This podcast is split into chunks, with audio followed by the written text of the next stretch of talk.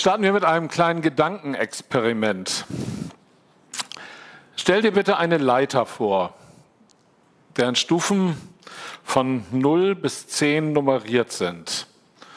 Und nehmen wir an, dass die Spitze der Leiter das bestmögliche Leben für dich darstellt und das untere Ende der Leiter das schlechtestmögliche Leben beschreibt.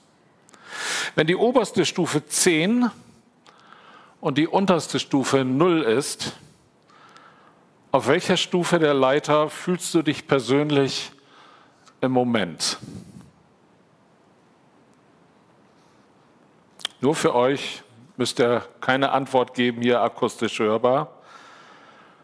Auf welcher Stufe der Leiter fühlst du dich im Moment, wenn unten ganz schlecht ist und oben optimal? Wir kommen darauf zurück. Aber die Zeiten ändern sich ja.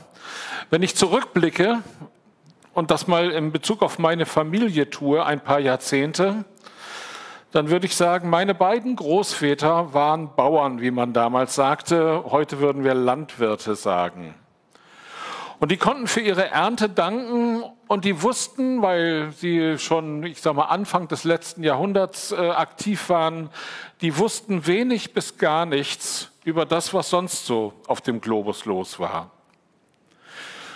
Das hing mit, der Kommunikations, mit den Kommunikationsmöglichkeiten der alten Zeit zusammen. Aber Zeiten ändern sich. Wenn ich, der ich wenig bis gar keine Ahnung von Landwirtschaft habe, an einem reich gedeckten Tisch sitze und das Füllhorn, das heißt in der Regel Aldi oder Lidl oder sonst was, die Supermärkte dieser Stadt, dann kann ich auf dem Bildschirm gleichzeitig sehen, wie im Ahrtal nach einem heftigen, stundenlangen, tagelangen Regen alles platt gemacht wird und unglaublich viele Menschen ums Leben kommen. Dann kann ich sehen, wie im, auf den Kanaren ein Vulkan ausbricht und Tausende von Häusern platt macht und Leute ihr Hab und Gut verlieren. Oder ich kann sogar sehen, dass die größte humanitäre Katastrophe der Gegenwart, wie es die, ein, die Vereinten Nationen beschreiben, wie die Menschen dort aussehen, nämlich im Jemen. Oder wenn ich am reich gedeckten Tisch sitze, denke ich an meinen letzten Urlaub, der ja speziell war. Die meisten von euch wissen das. Wir haben in einem Flüchtlingslager auf Lesbos mitgearbeitet.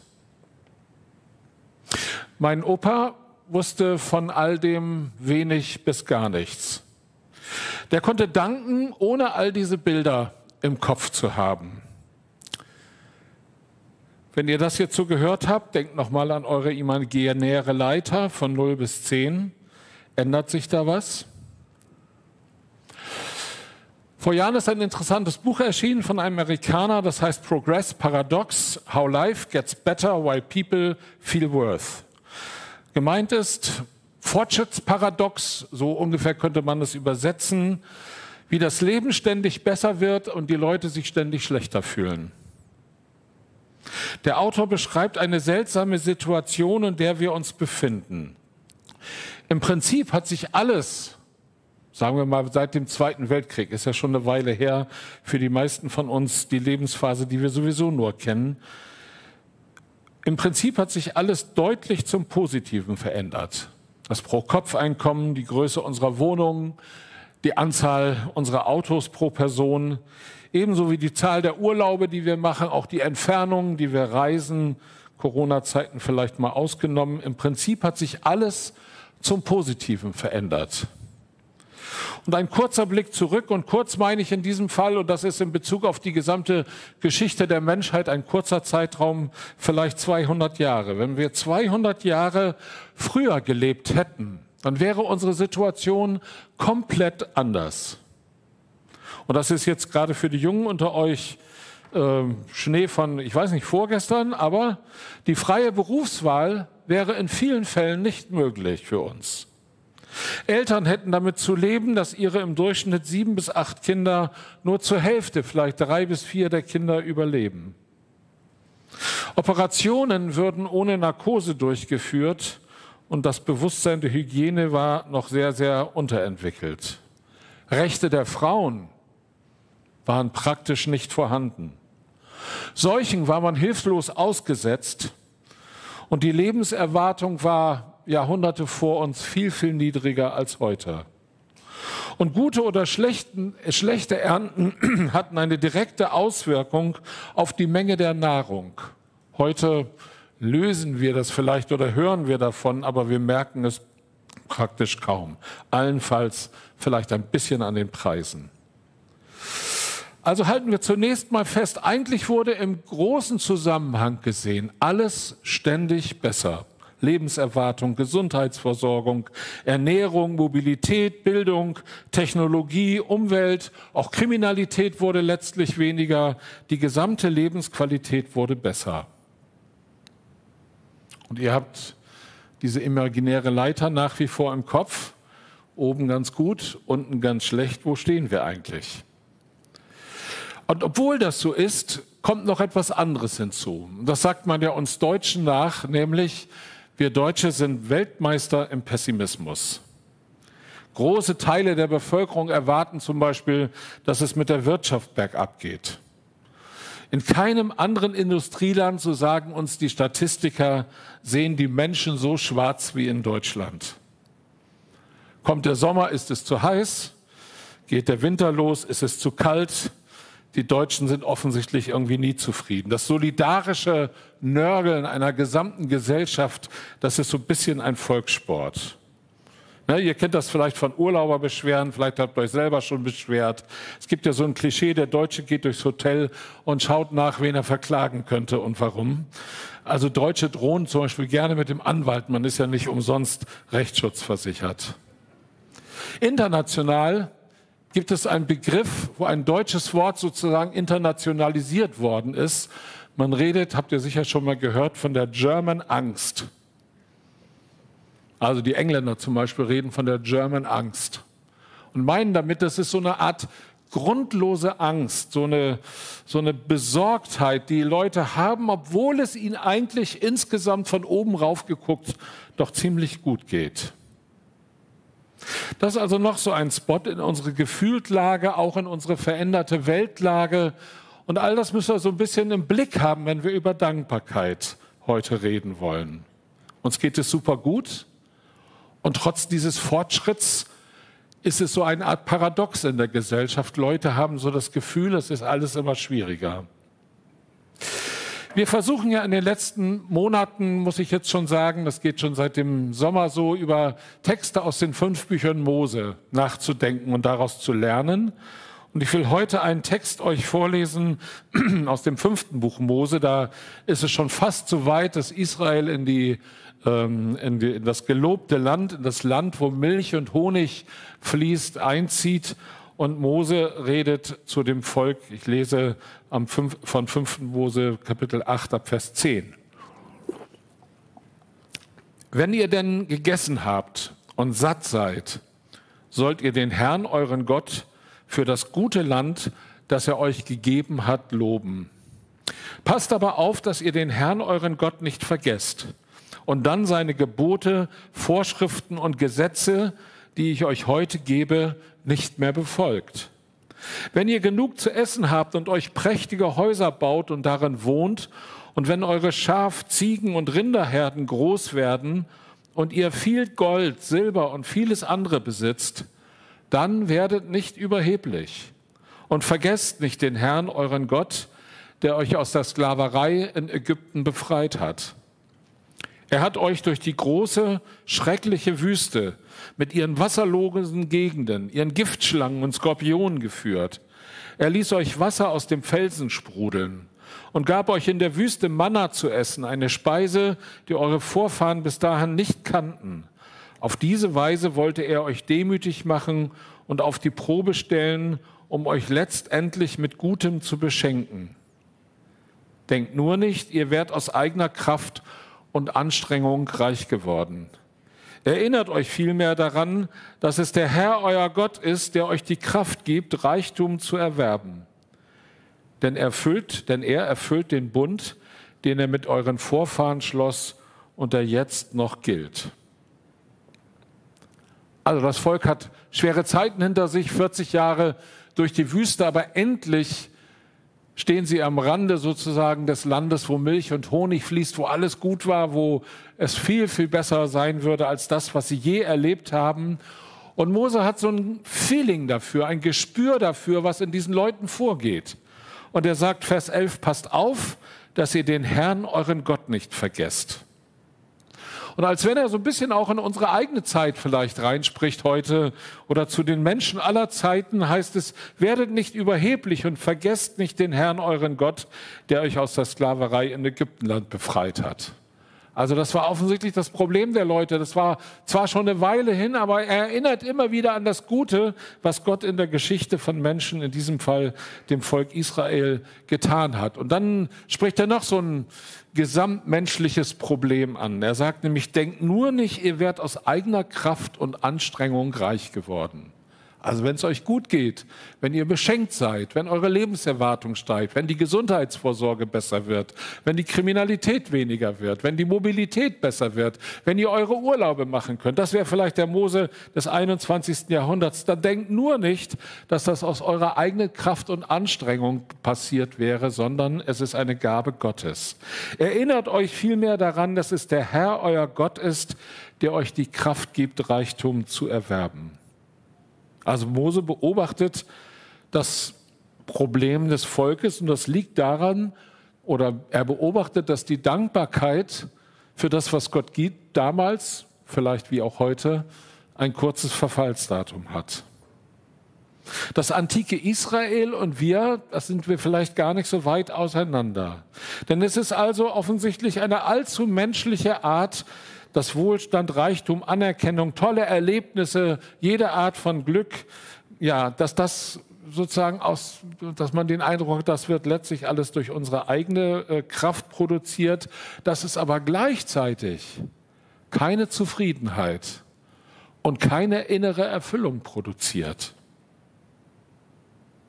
Was bewirkt es, wenn wir uns bedanken? Und damit meine ich nicht eine höfliche Floskel, die man sofort wieder vergisst, sondern so eine Herzensdankbarkeit, so eine innere Grundhaltung, so eine, eine Basisüberzeugung, die in uns ist. Wenn ich für etwas danke, dann mache ich mir bewusst, dass es nicht Verdienst ist, dass ich meine eigene sozusagen Aufgeblasenheit, ich hätte das alles selbst äh, erschaffen, ablege und Gott die Ehre für etwas gebe, auch für ganz alltägliche Dinge. Ich mache mir bewusst, dass ich von Gott etwas geschenkt bekommen habe. Meine Nahrung beispielsweise, meine Partnerin, meine Familie, mein Arbeitsplatz, meine Wohnung, mein Haus, mein Sonnenuntergang. Den schönen Tag heute. All das ist Gabe und Geschenk Gottes. Und indem ich das tue, indem ich dafür danke, sehe ich das alles immer weniger als selbstverständlich an. Ich fühle mich in einem steigenden Maße innerlich als Beschenkter und nicht als jemand, der das sich selbst erarbeitet hat und immer mehr und immer mehr und immer mehr was davon haben muss.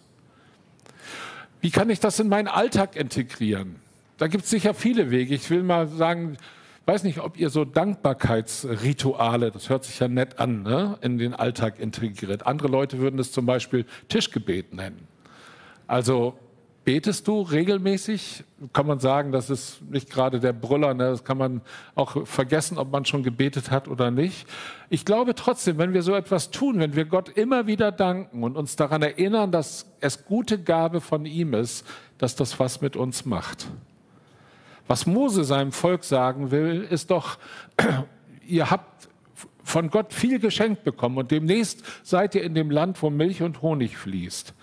Aber Vergesst über die Gabe, über das, was ihr bekommen habt, nicht den Geber, sondern sucht die Beziehung zu dem Geber, zu dem, der, dem ihr das alles zu verdanken habt, dann habt ihr eine andere Sicht auf das, was euch umgibt.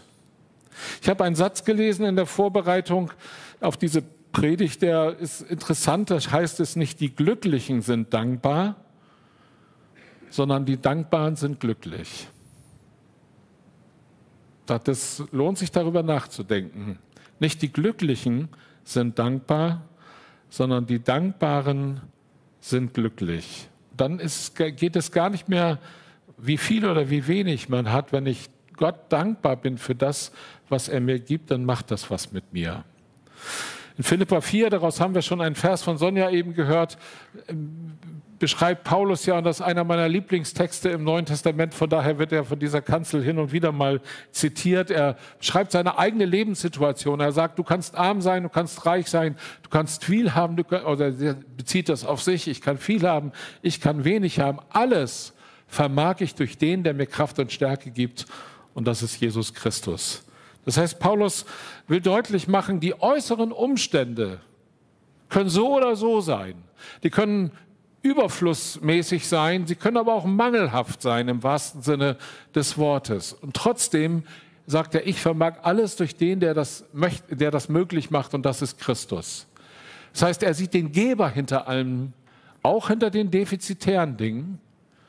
Und er sagt, wenn ich meine Beziehung zu Christus stimmt, dann sozusagen kann ich mein restliches Leben besser einordnen und ich brauche sozusagen nicht darauf bedacht zu sein, immer mehr, immer mehr, immer mehr haben zu wollen. Das, was jetzt kommt, ist, dachte ich erst, schreibe ich ins Konzept so ein kleiner Exkurs, aber es ist eigentlich mehr als ein Exkurs. Und das hat auch mit der Leiter zu tun, mit dem kleinen Gedankenexperiment von vorhin. Es gibt ja Zustände und jeder von euch hat in seinem Leben jetzt bestimmte Dinge im Kopf, wenn ich das so sage. Zustände, Situationen, Ereignisse, die euch ganz schön runtergezogen haben. Bei uns, mich mit. Unterschiedliche Dinge, die uns vielleicht niedergeschmettert haben.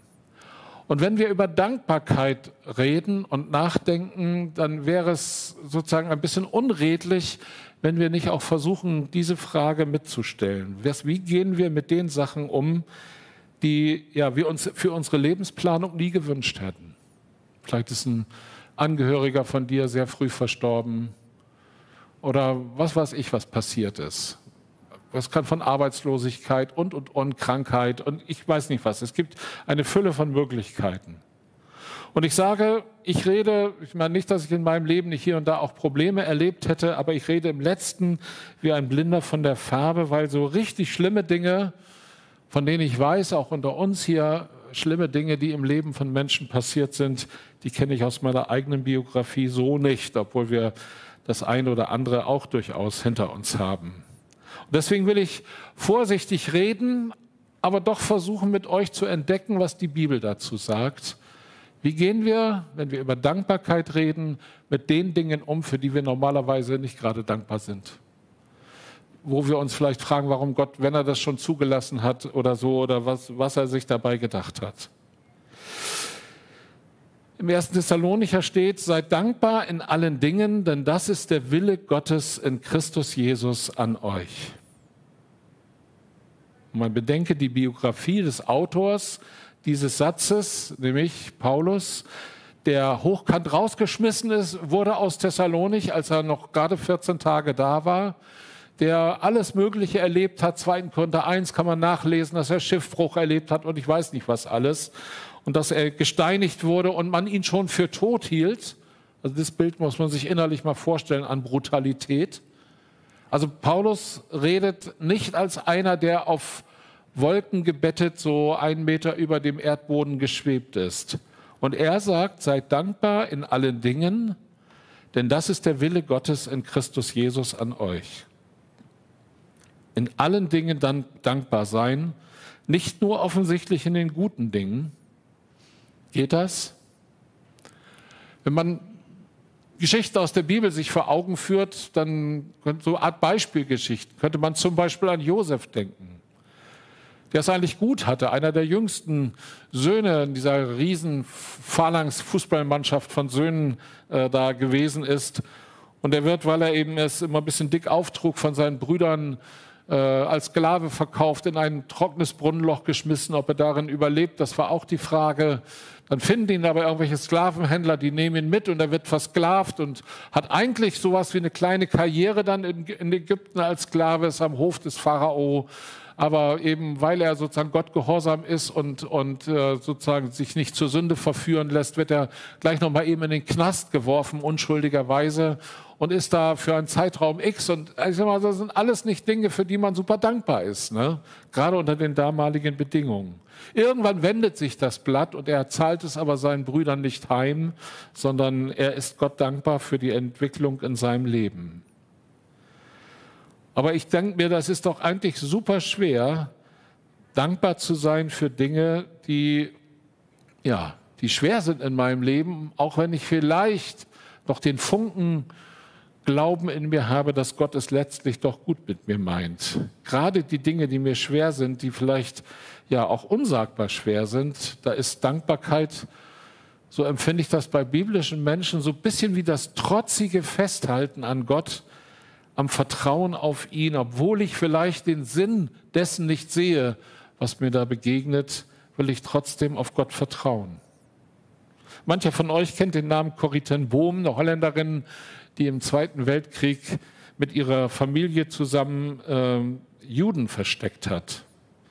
Sie ist dann in, in ein Konzentrationslager zusammen mit ihrer Familie gekommen. Sie haben in diesem Konzentrationslager, sie und ihre Schwestern, Bibelstunden abgehalten, so verdeckt, heimlich. Und ihre Familie starb und wurde umgebracht, äh, ermordet durch die Nazis. Und soweit ich weiß, war sie die einzige Überlebende. Wie kann man da noch dankbar sein? Wie kann man da noch Gott danken? Sie hat eine eigentümliche und bemerkenswerte Sicht auf diese Dinge entwickelt, die sie unter der Nazi-Herrschaft äh, erlebt hat. Sie sagt einmal, Glaube wird stark im Dunkel der Anfechtung. Und dann, und das ist jetzt etwas, was die Jungen unter uns vielleicht gar nicht mehr verstehen, weil es old-fashioned ist im Zeichen von Digitalfotografie, sie sagt, Fotos werden in dunklen Räumen entwickelt.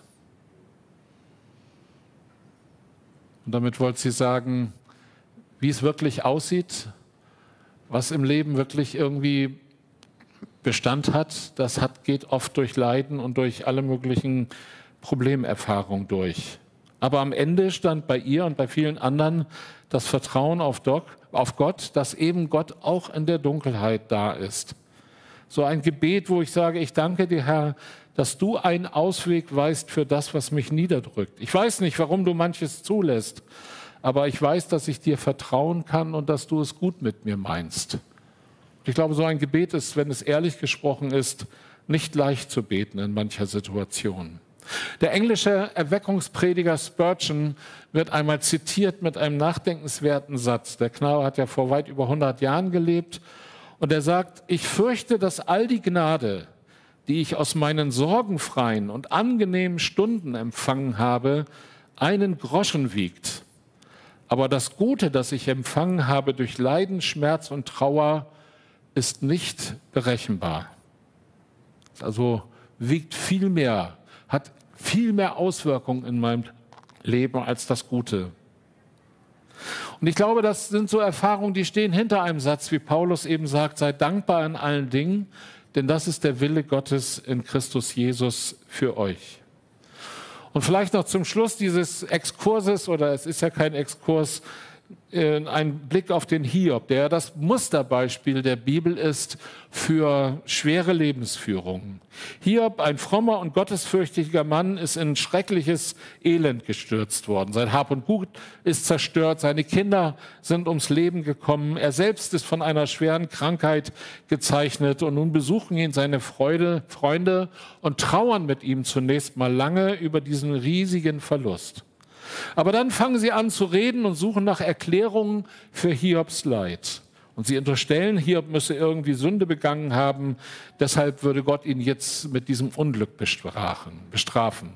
Doch Hiob weist diese Erklärungsversuche der Freunde zurück. Er besteht darauf, keine Sünde begangen zu haben, die solches Unglück rechtfertigt. Und Hiob fordert, ja, ich sag mal, Gott zum Prozess raus. In diesem Prozess wird sich zeigen, dass Hiob und nicht Gott recht hat. Das ist so sein Anliegen. Er klagt Gott an mit aller Dank, mit denkbaren Härte und Schärfe. Wenn man das Hiob-Buch liest, dann stellt man fest, das ist wirklich so. Aber am Ende dieser vielen langen Reden steht dann im Buch Hiob die Antwort Gottes. Und Gott antwortet durch so ein, ein Wetterereignis, durch einen Wettersturm. Er zeigt sich als der allmächtige Herrscher der Welt, dessen Ratschluss von den Menschen nicht erkannt und auch nicht in allen Dingen verstanden werden kann. Und hier, da steht schon sozusagen in Kapitel 1, als hier ob all dieses Unglück widerfahren war, sozusagen im Vorhinein auf diese ganzen Gespräche, da steht, nackt bin ich aus dem Schoß der Mutter gekommen. Nackt gehe ich wieder von hier fort. Der Herr hat gegeben. Der Herr hat genommen. Ich will ihn preisen, was immer er tut. Der Name des Herrn sei gelobt, so heißt es dann bei Luther. Da kann man sich fragen, jemand, der so hartes Leid erlebt hat, ist das nicht übermenschlich, so zu reden? Aber wenn man das ganze Buch Hiob liest, dann stellt man fest, der Hiob war schon ein Mensch mit Fleisch und Blut und er hat Gott auf die Anklagebank gesetzt und hat zu ihm gebetet in einer Weise, wie wir es vielleicht gar nicht tun würden. Aber Hiob hin oder Hiob her, die Frage danach, wie viel Leid ich erlebe, ist ja immer sehr, sehr subjektiv. Ich werde, wenn ich einen Schritt zurücktrete, dann immer Menschen um mich herum finden, die auf der einen Seite vielleicht noch viel schlimmere Dinge erlebt haben, als ich sie erlebt habe. Aber wenn ich dann beklage, dass, was weiß ich, am Ende des Geldes noch so viel Monat übrig ist oder so, dann werde ich Leute finden, die, die wirklich arm sind und die hungern müssen. Wenn ich mich über Krankheiten und Gebrechen beschwere, dann finde ich Menschen, die es noch viel schwerer haben als ich. Wenn ich mich vielleicht über Nachteile aufrege, die ich habe, weil ich irgendwie mich als Christ bekannt habe, dann werde ich Millionen von Menschen finden, für die ihr Glaube ja wirklich Verfolgung bedeutet. Aber unser Leid ist subjektiv oder unsere Schwierigkeiten ja trotzdem Schwierigkeiten. Ist die Antwort dann, soll ich mich einfach mal ein bisschen am Riemen reißen und dankbar sein? Leid ist subjektiv und das ist okay. Und die Frage ist, wie gehen wir damit um? Was machen wir damit? Die eine Möglichkeit, das sagt die Frau von Hiob, die sagt, sage Gott ab und stirb. So nach dem Motto, hat ja doch keinen Zweck. Wende dich von ihm ab, das bringt alles nichts. Oder, und das ist die schwere und existenziell nicht äh, problematische oder schwere Antwort von Hiob, ich gebe Gott letztlich recht, das zu tun, und das zu lassen, was er für richtig hält. Das ist es, was Hiob tut. Er gibt letztlich Gott recht, obwohl er nicht versteht, dass das so in sein Leben gekommen ist, wie es geschehen ist. Paulus formuliert es einmal in einem Vers, den mancher von uns vielleicht kennt, am Ende von Römer 8. Er sagt, denn ich bin gewiss, dass weder Tod noch Leben, weder Engel noch Mächte und noch Gewalten, weder Gegenwärtiges noch Zukünftiges, weder Hohes noch Tiefes, noch irgendeine andere Kreatur uns scheiden kann von der Liebe Gottes, die in Christus Jesus ist. Das heißt, das ist so eine summarische Aussage, wo er vielleicht Lebenssituationen im Kopf hat. Weder Tod noch Leben kann mich scheiden. Was mag ihn an woran mag er sich erinnert haben? Vielleicht an diese Situation, wo er gesteinigt wurde und wo die Leute ihn für tot hielten. Weder Engel noch Mächte noch Gewalten. Vielleicht erinnert er sich an Situationen, wo ja, Leute ihm ja wirklich nicht nur ans Bein pinkeln wollten, sondern da ging es wirklich dramatischer zu, wo man ihm eben ans Leder wollte, wo man ja sein Leben bedroht hat. Weder Gegenwärtiges noch Zukünftiges. Und er führt diese Aufzählung weiter fort und will damit sagen, nichts kann in deinem Leben oder in meinem Leben passieren, was uns trennen kann von der Liebe Gottes, die in Christus Jesus ist. Und auch wenn wir nicht alles verstehen und Dinge wie Hiob sie erlebt habt, die sind ja im letzten nicht zu verstehen. Und manches von dem, was Einzelne von uns erlebt haben und manches weiß ich ja auch äh, und kenne Stücke eurer Lebensgeschichte, die sind irgendwie nicht zu verstehen. Und trotzdem die Liebe Gottes, die in Christus Jesus ist, nichts kann uns trennen davon. Und das ist ein Grund, zutiefst dankbar zu sein, auch in leidvollen Situationen, die wir vielleicht nicht zu Ende durchdacht kriegen. Denn wer dankbar ist, der weiß, trotz trotzdem, dass in meinem Leben vielleicht nicht alles hundertprozentig so läuft, wie ich es mir vorstellen würde. Ich bin kein Produkt des Zufalls. Ich bin auf dieser Erde, weil Gott diese Erde geschaffen hat und er mich und dich geschaffen hat. Ich bin auf dieser Erde, weil Gott will, dass es uns, dass es dich und mich gibt. Und ich kann dieser Beziehung zu Gott Ausdruck verleihen. Die Bibel nennt das schlicht und ergreifend Gebet. Und dieser Dank an Gott, der speist sich dann aus ganz vielen Quellen, für die wir, die wir immer wieder uns nur vor Augen führen müssen. Da mag es beginnen mit dem Dank für die Ernte, so hatten wir gestartet, der, mein Großvater, der für die Ernte dankte als Landwirt, aber auch für vieles andere, was mir in meinem Leben begegnet dann komme ich vielleicht über das Staunen, über die Wunder der Schöpfung nicht mehr hinaus, bis hin zu der Hoffnung und dem Dank dafür, dass Gott einmal auch die leidvollen Situationen vollenden wird in Gottes Reich. Und dass ich mit einer Hoffnung lebe, dass es dann eben kein Leid und kein Schmerz und kein Geschrei, wie die Offenbarung das formuliert, mehr geben wird. Danken verändert unsere ja, die, die Grundhaltung und Grundbasis unseres Lebens. Gehen wir nochmal zurück zu dem Gedankenexperiment vom Anfang. Die imaginäre Leiter, 0 ganz schlecht, 10 optimal. Wo stehen wir da? Vielleicht ist es gar nicht entscheidend, wo wir stehen. Entscheidend ist, ich vermag alles durch den, sagt Paulus, der mich stärkt, und das ist Christus. Also wenn ihr heute vielleicht noch mal ein bisschen Zeit habt, nach Hause geht, wie auch immer, äh, versucht den Dank nicht nur als ein höfliches Dankeschön an Gott, was ich mal so schnell raussage, sondern als eine wirkliche tiefen Überzeugung meines Herzens und Lebens dem Ausdruck zu verleihen. Ich glaube, es wird unser komplettes Leben letztlich verändern, wenn diese tiefen Dankbarkeit unseres Herzens ihm gegenüber immer wieder formuliert wird. Ich möchte beten.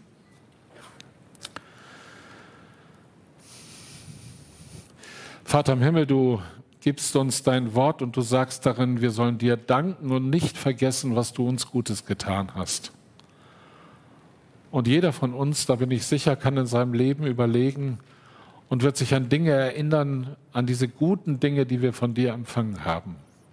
Das geht von vielen Alltäglichkeiten bis hin zu den ganz grundsätzlichen Dingen unseres Lebens.